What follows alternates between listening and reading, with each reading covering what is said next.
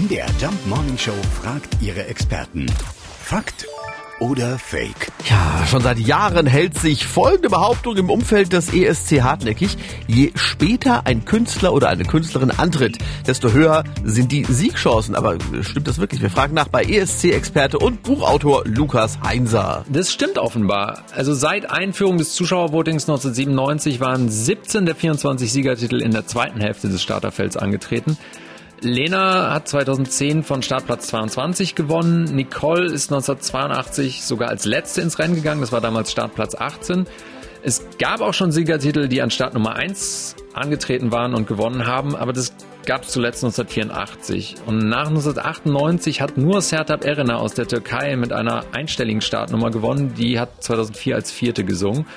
Und in den 65 Jahren des ESC hat noch nie ein Song von Start Nummer 2 gewonnen, was aber vielleicht auch einfach musikalische Gründe hat.